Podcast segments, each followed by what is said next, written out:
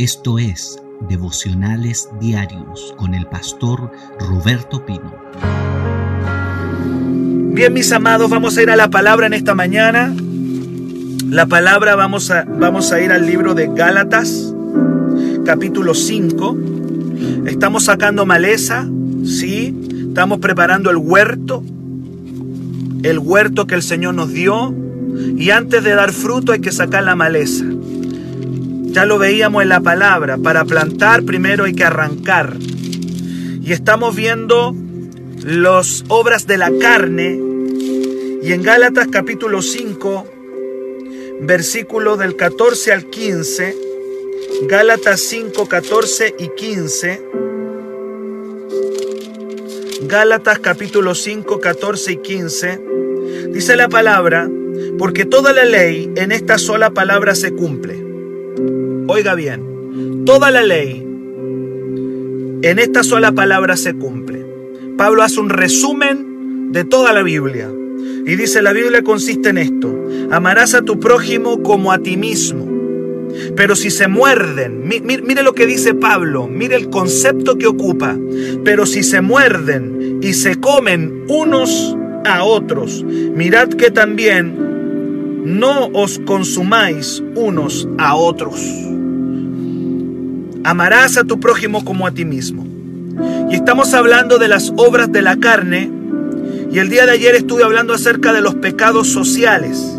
Los pecados que dividen y rompen familias, rompen iglesias, rompen matrimonios, rompen comunidades. Estos pecados quebrantan este segundo mandamiento. El primero, amarás a Dios con todo tu corazón, alma, mente y fuerza. Y el segundo, Vas a amar a tu prójimo como a ti mismo. Y estamos diciendo, y ayer terminé hablando acerca de por qué se provocan las enemistades.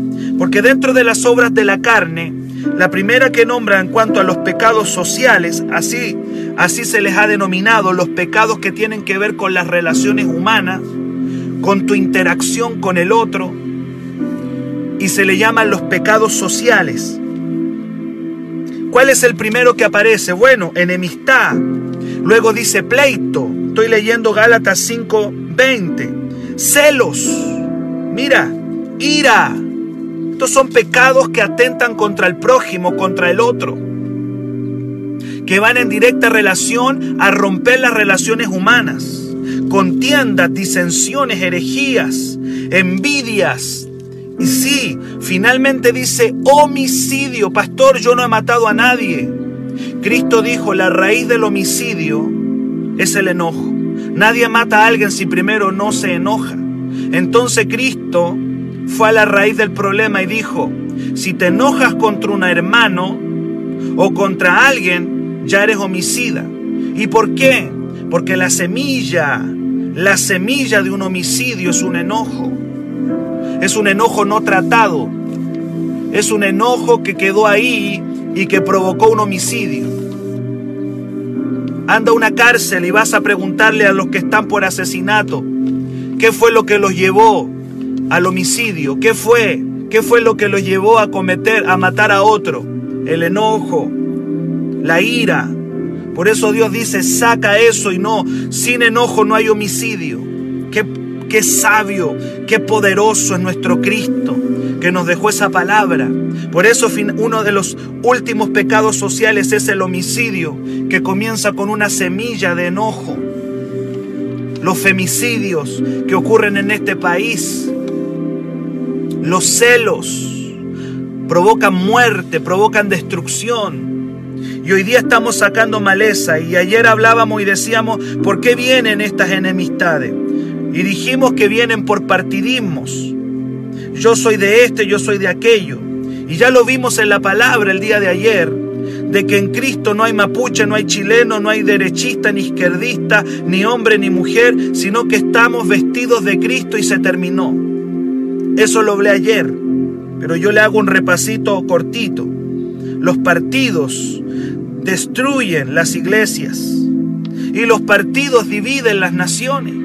Este país está sumamente dividido. Chile está archidividido. Cada vez aparecen más partidos y, la gente dice, no, eso muestra la democracia que hay. No, para mí no muestra ninguna democracia. Para mí se sigue partiendo Chile nomás. Mientras más partidos fueran, mejor. Mientras más partidos son, más división, más enemistad. Ni entre ellos se ponen de acuerdo, ni entre las coaliciones se ponen de acuerdo, ni entre ellos. Y dijimos que todos estos partidismos a ellos les suma, a ellos les sirve porque ellos se benefician de que Chile esté partido.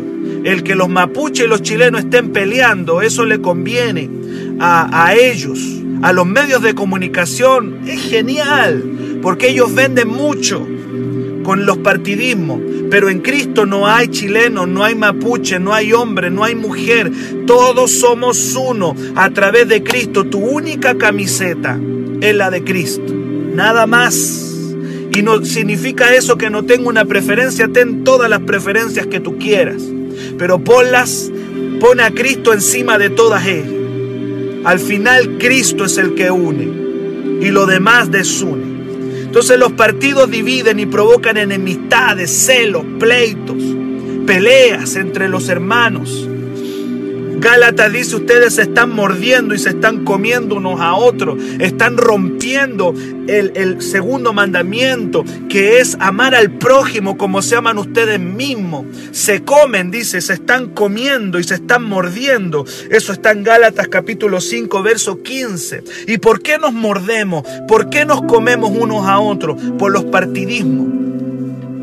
Hasta en la iglesia pueden haber partidismo. No es que a mí me gusta este hermanito, a mí me gusta esta hermana, me gusta este predicador, este predicador no me gusta. Me gusta cuando predica este hermano y cuando este, este predica. Este no me gusta partidismos que pueden estar dividiendo la iglesia de Jesucristo. No dejemos que los partidos entren en la iglesia.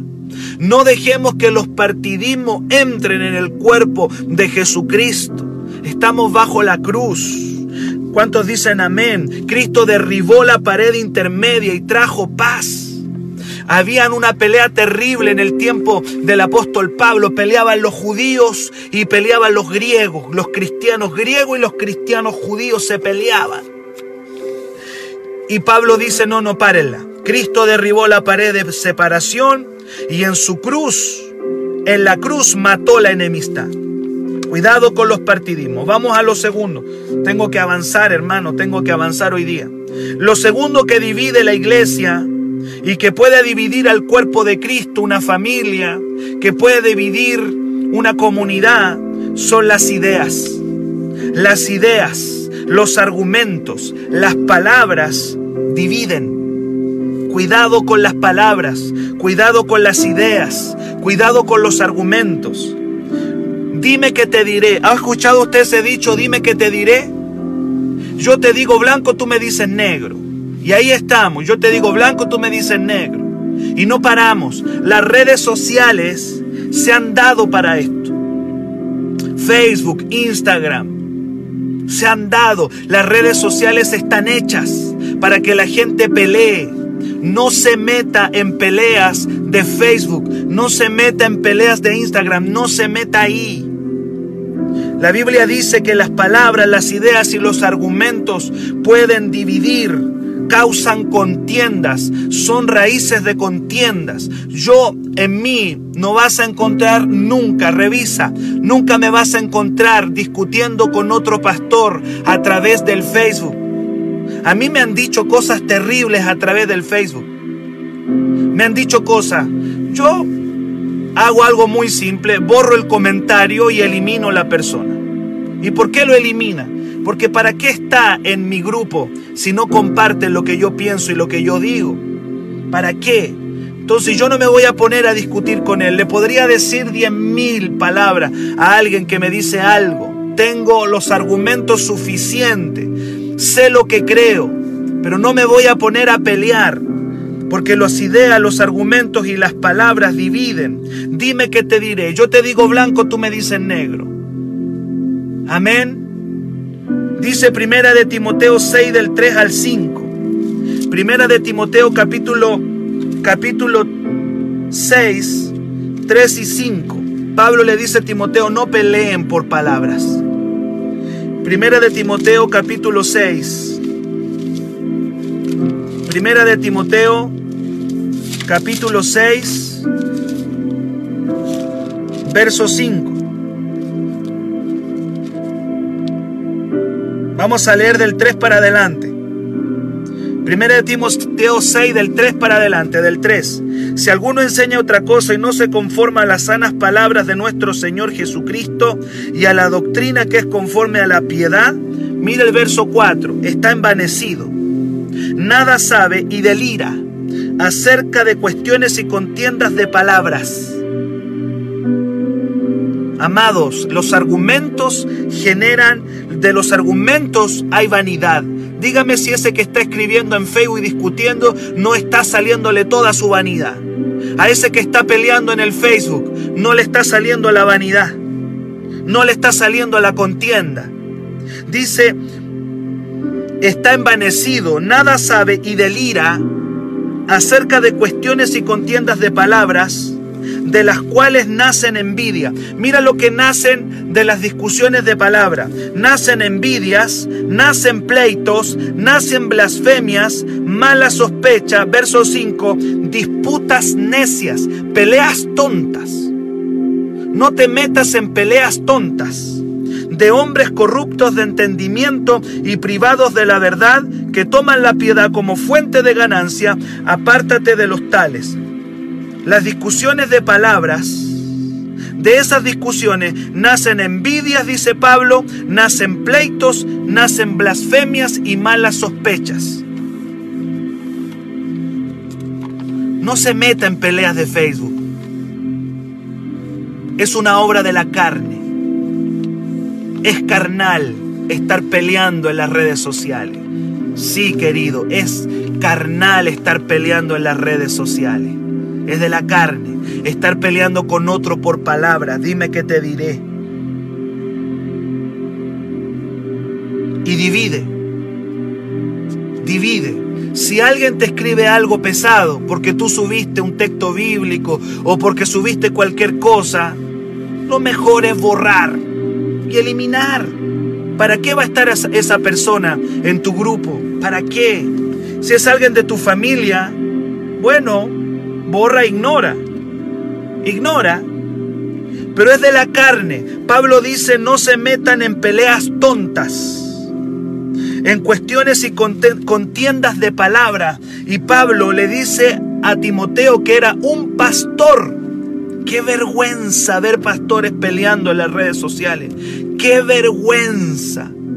Qué vergüenza ver a gente que dice que es pastor y está peleando en las redes sociales. Es una vergüenza que alguien que diga que es pastor está en pleitos por palabras, está peleando. ¿Qué le está saliendo de, de, lo que está contestando? Envidia, celo, ira. Dios no está ahí. Pablo dice, le dice Pablo al pastor Timoteo, no te pongas a pelear por palabras, no discuta. De ahí están naciendo envidias, de ahí están naciendo pleitos y blasfemia. No te metas en eso. Porque en el tiempo del apóstol Pablo se discutía y la gente discutía una cosa y discutía otra. Usted va a madurar este año. Usted va a crecer en la palabra. Segunda de Timoteo 2.14. Nuevamente Pablo diciendo que, las palabras y los argumentos generan, generan eh, divisiones, divisiones. Segunda de Timoteo 2.14. Recuérdase, dice, recuérdales esto, exhortándoles delante del Señor, o, oiga bien esto, exhortándoles delante del Señor, que no contiendan sobre palabras. Oiga ya la segunda vez que Pablo lo está diciendo, que la palabra lo dice. ¿Y cómo no vamos a entender? Que no contiendan sobre palabras, lo cual para nada aprovecha, sino que es para perdición de los oyentes. De nada aprovecha. Absolutamente. No lleva nada. Yo he visto pelea que no terminan en nada. cuando yo era un poquito más inmaduro, me metía en eso. Y yo me acuerdo que en algún momento yo le escribía algo a una persona y después dejaba el celular y tenía que ir a ver qué me respondió. Me respondió y yo le respondía. Por eso es que Pablo dice, lo cual para nada aprovecha, no lleva nada. La gente no, no, no, no va a decir, ah, sí, tú tienes la razón. La gente no va a decir eso. Va a volver a contestarte, va a volver a hablarte. Entonces, ¿cuál es el, el entender que la enemistad muchas veces viene por discusiones de palabra? Y esto también ocurre en el matrimonio. Sí, amado. En el matrimonio igual ocurre. En la casa igual ocurre. Uno dice una cosa, el otro dice la otra cosa. El esposo dice esto, la esposa dice lo otro. ¿Qué hay que hacer? Ignorar, alejarse. No te metas en pelea. Para que haya una pelea de palabras se necesitan dos. Por lo tanto, cuando uno dice, no, dejemos esto hasta aquí, es lo mejor ser pacificadores. Ya vamos a hablar del fruto más adelante, de la paz. Por ahora simplemente estamos diciendo que hay una maleza que se llama enemistad, que se llama pleito. Amén. Que se llama contienda, que hay que sacarlo. Y lo que lo genera son los argumentos, son las palabras. Eso lo está generando y por eso hay que quitarlo. Y muchas veces se generan en la iglesia, se generan en la familia, se generan en la casa, se generan en la empresa, se generan en las comunidades. Es cosa de ir a una reunión de apoderados. Es cosa de estar en una reunión de apoderados. ¿Cómo sale la vanidad ahí? Ah? ¿Quiere conocer usted la vanidad? Vaya una, vea una reunión de apoderados. Mire cómo le sale la vanidad a la gente ahí. El otro día estábamos viendo una reunión de apoderados. No voy a decir dónde ni cómo, pero ahí en esas reuniones salen los celos, las envidias, los pleitos, las vanidades. Aparecen ahí. No se meta en discusiones de argumento, palabra, dime que te diré. Mucho menos con lo que tiene que ver con la palabra de Dios. Hay gente que está usando la palabra de Dios hay gente que está utilizando la palabra de Dios para pelear. Mucho menos. Si en una reunión de apoderado hay vanidades que aparecen en la, en la gente ahí, mucho menos, mucho menos vamos a usar la palabra de Dios para pelear. Y hay gente que está utilizando la Biblia para decir blanco, otro dice negro, y ahí están, y ahí están. No nos metamos en peleas seamos pacificadores. ¿Cuántos dicen amén? Entonces estoy diciendo que lo que provoca enemistades son los partidos, son las ideas y los argumentos. Hay otra cosa que puede provocar división en la iglesia si no es bien utilizado. Los dones. Los dones que Dios da. Los dones que Dios le entrega a la iglesia pueden generar peleas. Los partidos, las ideas y los dones. Cada vez que la Biblia habla de los dones del Espíritu, los equilibra con el fruto. Siempre. Hasta los dones pueden provocar divisiones si no se practican con humildad es que yo tengo vista espiritual, amén, qué lindo. Practícalo con humildad.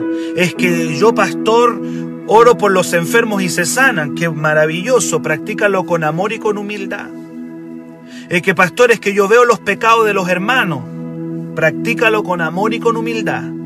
Porque Pablo dice, y el Nuevo Testamento dice, que los dones del Espíritu pueden ser practicados con soberbia, con orgullo. Hay gente que predica cortándole la cabeza a los hermanos. Está saliendo toda su arrogancia. Predicadores que le sale toda la, la vanidad, la arrogancia. Porque no están predicando con amor, están cortando la cabeza a la gente. Los dones pueden provocar serios problemas si no se practican con humildad y pueden provocar enemistades, celos, iras, contienda. Y los dones de, de Dios Usted con un serrucho puede construir una casa, óigalo bien, o puede destruir una casa. Usted con un martillo puede construir o puede destruir. Los dones son igual, los dones son herramientas que Dios le entregó a la iglesia. Y a uno el Señor le dijo, te voy a entregar la herramienta de predicador. A otro le dice, te voy a entregar la herramienta de discernimiento de espíritu. Tú vas a ver los espíritus, de la los espíritus que se mueven en la iglesia. A otro hermano Dios le, le entrega el don de hablar lenguas y le entrega herramientas. Con las herramientas que Dios nos da, o construimos o destruimos. Y los dones pueden provocar vanidades y esas vanidades pueden provocar celos y contiendas al interior dentro de la misma iglesia. Cada vez que Dios habla de los dones, los equilibra con el amor, la, con, la, con la unidad y con la humildad. Le voy a dar un ejemplo. Le voy a dar un ejemplo. Primera de Corintios 12, si tú lo buscas en tu Biblia, busca Primera de Corintios capítulo 12. Todo Primera de Corintios 12 habla de los dones y los enumera. Primera de Corintios capítulo 12 habla de los dones. Primera de Corintios 12 dice, hermano, no quiero que ignoren acerca de los dones. Y, los, y, incluso dice cuáles son. Dice, no quiero que los ignoren, quiero que sepan que hay herramientas espirituales que yo tengo para, la, para que Dios tiene para la iglesia. Y los comienza a nombrar. Por ejemplo, dice que hay gente, dice el verso 8, que va a, recibir el don de la sabiduría. Hay otro que va a recibir palabra de ciencia, es decir, Dios le va a dar información de alguien de manera sobrenatural. Información, te voy a dar información sobrenatural de una persona. Con esa información tú puedes bendecir a esa persona o la puedes destruir. Por eso, ojo cómo vas a usar el don de ciencia. Yo he visto tanta gente usando el don de ciencia de manera incorrecta, desnudándole los pecados a la gente en medio de la iglesia. Es terrible. Tiene el don, pero no tiene el fruto.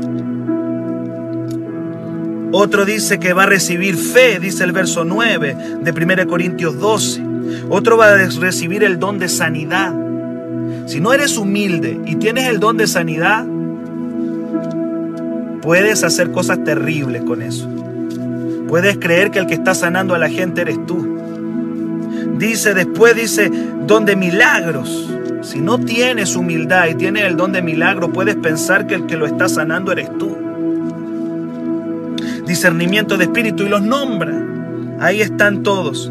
Todo primero de Corintios 12 habla de los dones.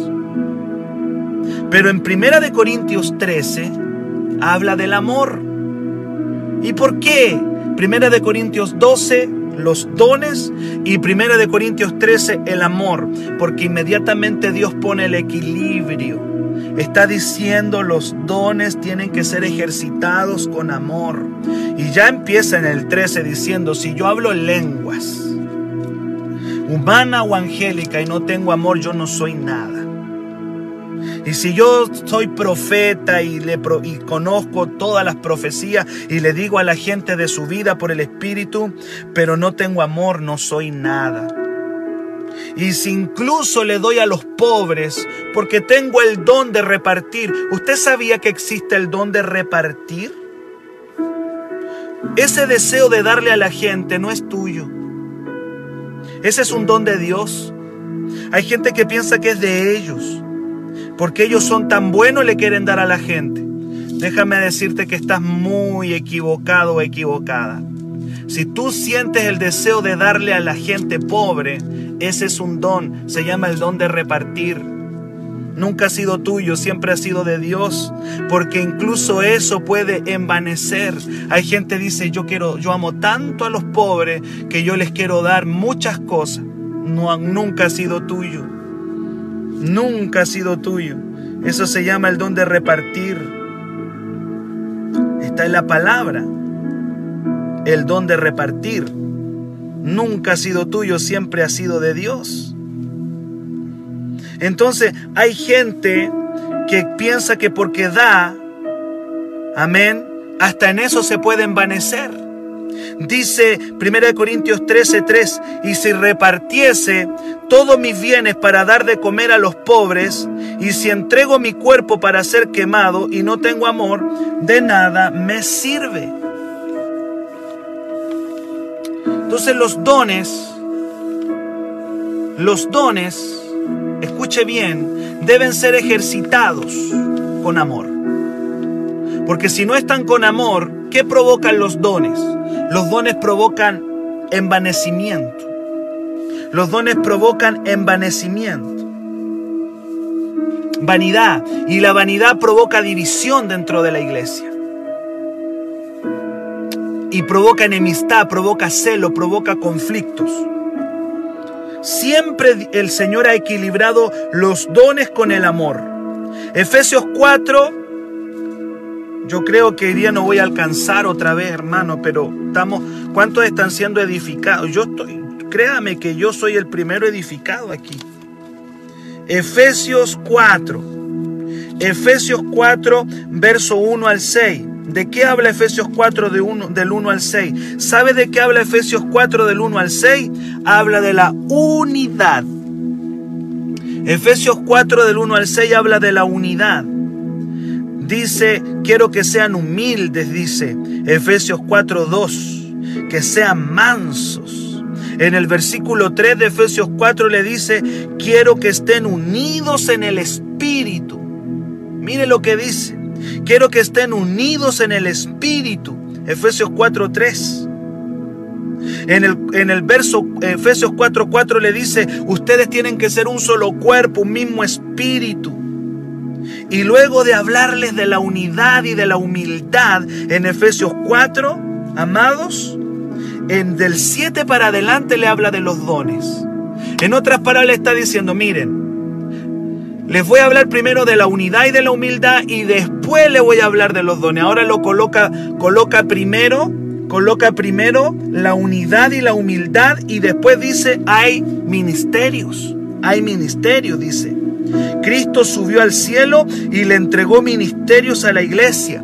Y dice, hay algunos que van a ser apóstoles, otros van a ser profetas, otros van a ser evangelistas, otros van a ser pastor, otros van a ser maestro. Pero ya puso antes de los ministerios, guarden la unidad, sean humildes. ¿Por qué? porque los dones pueden provocar divisiones si no se practican con humildad y con mansedumbre poderoso. Puedes tener un apóstol soberbio, puedes tener un evangelista vanidoso, puedes tener un, un maestro orgulloso, puedes tener un, un, un, apóstol, un profeta, un pastor sin, sin humildad, sin mansedumbre. Qué tremendo, hermano cómo los dones pueden provocar daño y enemistad en el cuerpo de Cristo. Y el último ejemplo que te quiero dar de cómo se equilibran los dones con el fruto está en Romanos 12. Mira, vamos a Romanos 12. En Romanos capítulo 12 se habla también de los dones dígame si, si, si no provoca problemas los dones en la iglesia. Yo creo que una de las cosas que más provoca problemas dentro de una iglesia, o sea, no son los dones en realidad, no son los dones, es recibir los dones sin equipararlo con el fruto. ¿Por qué se provocan las divisiones? Porque alguien se creyó el cuento, hermano. Alguien se creyó el cuento porque tenía un don. Romanos 12. Romanos 12. Romanos 12, del versículo 3 para adelante, habla, escucha bien, de la humildad, de la humildad. Dice que nadie, dice, tenga más alto concepto de sí que el que debe tener. En otras palabras, no te creas más de lo que eres. Cuidado con creerte que tú eres lo máximo. Alguien decía, cuidado con creerte la Coca-Cola en el desierto. Que nadie tenga más alto concepto de sí que el que debe tener. Cuidado, dice, dice ahí Pablo. sino que piensa de ti con cordura, conforme a la medida de fe que Dios repartió a cada uno. O sea, te, te aterriza. Pablo va a hablar de los dones, pero primero te voy a aterrizar. No tengas más alto concepto de ti que el que debes tener. No te creas la Coca-Cola del desierto. Le está diciendo eso. Amén. Amén. Le dice en el verso 3. Pero en el verso ya del 4 comienza a hablar de los dones. Primero lo aterriza y dice, ya, ahora, ahora que te dije que no te, que no te creas la Coca-Cola en el desierto, ahora te voy a hablar de los dones. Y le dice aquí, Escuche bien, le dice porque de la manera que en un cuerpo tenemos muchos miembros, pero no todos los miembros tienen la misma función, así nosotros siendo muchos somos un cuerpo. De la manera que teniendo, dice el verso 6, diferentes dones. Y ahí le empieza a hablar de los dones. Y ahí en el verso 8 está el don que yo le decía, el que reparte. Repartir es un don. Gloria a Dios. Mira, dice, por ejemplo, en el verso 7 dice el servicio. Hay gente que ama servir. Y tú dices, ¿por qué esta persona es, qué servicial el hermano? Dios le puso el don de servicio. El Señor le puso el don de servir. Pero el servicio puede envanecer, puede decir, wow, qué, qué servidor soy yo. Aleluya, apláudanme. Soy un gran servidor en la iglesia. Yo quiero que me aplaudan porque yo soy un excelente servidor. El Señor le puso un don de servir. El, el, hermano quiere andar en todo, quiere servir. ¿Y por qué el hermano quiere andar en todo y quiere servir? Porque recibió un don que se llama servir le nace, hay algo dentro de él que quiere servir. ¿Y por qué al otro pastor no le nace? Porque ese hermano tiene el don del servicio tiene el don de servir. ¿Cuántos dicen amén? Luego dice el que enseña, que, y, dice, ¿qué, ¿qué, enseño bien yo? Uy, yo soy el mejor maestro que hay en la iglesia. Yo sí que enseño bien. Y Dios lo mira y le dice, oye, yo te di el don de enseñar. Te lo di yo. No te agrandes porque enseñas bien. No te creas la Coca-Cola del desierto porque tú enseñas bien. Ese don yo te lo di. Te lo entregué yo. Y luego dice la enseñanza, el que exhorta, dice la exhortación, el que reparte, dice el verso 8, con liberalidad. El que reparte, el don de repartir, de querer andar dándole a la gente en la calle, de querer darle café, de querer eh, dar ropa. Ese es un don. No puedes engrandecerte ni creerte lo mejor porque tienes un don de repartir. Te lo entregó el Señor para la edificación del cuerpo de Cristo. Dice el que preside, mire, habla del que preside, estoy leyendo los dones. El que preside de ese verso. ¿Qué significa presidir? Significa liderar. Hay gente que tiene un don de liderazgo, donde tú los coloques inmediatamente son líderes. Tú lo colocas ahí y van a liderar y la gente los va a seguir. Y la gente va a decir, me gusta este hermano y lo va a seguir. ¿Y por qué la gente lo sigue? Porque tiene un don. Y ese don se llama presidir. ¿Cuántos dicen amén? Se llama presidir. Es un presidente. Donde lo coloques va a ser presidente. ¿Y por qué? Porque Dios le puso un don de presidir. Entonces, cada vez que el Señor nos da un don, no me puedo yo envanecer porque el envanecimiento va a provocar divisiones, va a provocar enemistades, va a provocar celos. Y dentro de la iglesia, y luego mira, y, dice, el que hace misericordia con alegría. Y en el verso 9 los vuelve a aterrizar. Mira, en el versículo, me gusta ver la Biblia así. En el versículo 3 le dice, no te creas la Coca-Cola del desierto va y le empieza a hablar de todos los dones que Dios da, todos, todo, el que reparte, el que enseña, el que preside, les da de todos los dones. Ahí se los muestra. Y después en el versículo 9 cierra con el amor. Inmediatamente después de los dones dice, el amor sea sin fingimiento, aborrezca lo malo y siga lo bueno. Y nuevamente equilibra los dones con el amor. Los dones si no son practicados con el fruto, pueden provocar daño al interior de la iglesia. La gente comienza a creerse más de la cuenta al interior de los templos de las congregaciones porque tiene un don de dar, porque tiene un don de presidir, porque tiene un don de hablar en lengua, porque tiene un don de profetizar, porque tiene un don de hacer algo y se empiezan a creer superiores y esa, eso comienza a provocar conflictos y problemas al interior de la iglesia. ¿Qué cosas causan división en una iglesia? Y cierro resumiéndote. Los partidos causan división, los, las palabras, las, la gente está peleando con la Biblia, nunca uses la Biblia para pelear, sale de esas peleas bíblicas, yo me retiro, yo siempre me retiro de las peleas bíblicas, yo no estoy para pelear la Biblia.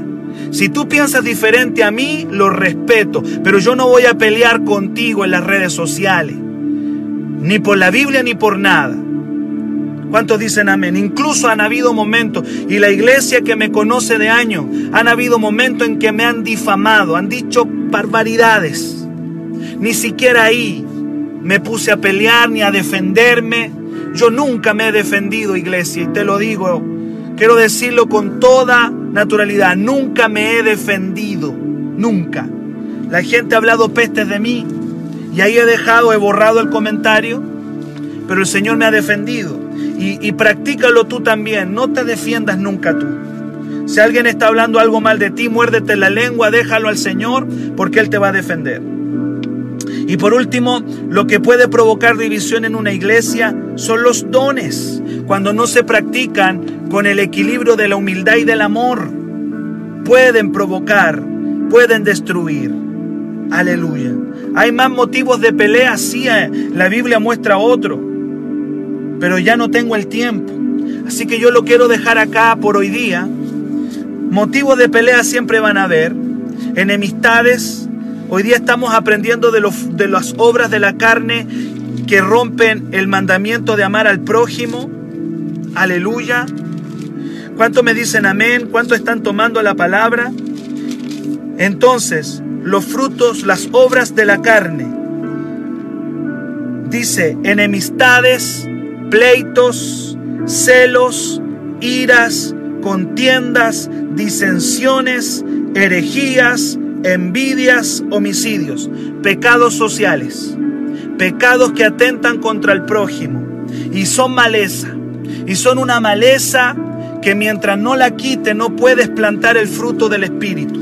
Por eso Pablo dice primero, saca la maleza y después vamos a hablar del fruto del Espíritu. Quiero terminar orando porque creo que estamos siendo muy edificados, muy edificados. El Espíritu Santo nos está enseñando el Espíritu Santo nos está edificando. El Espíritu Santo nos quiere llevar a otro nivel. El Señor te quiere llevar a otro nivel. El Señor quiere llevarte a un nivel mayor, más grande. Este año vamos a arrancar la maleza. ¿Cuántos dicen amén? Para ir al fruto del Espíritu. Para mayor información, escríbenos al WhatsApp más 569 733 19 817.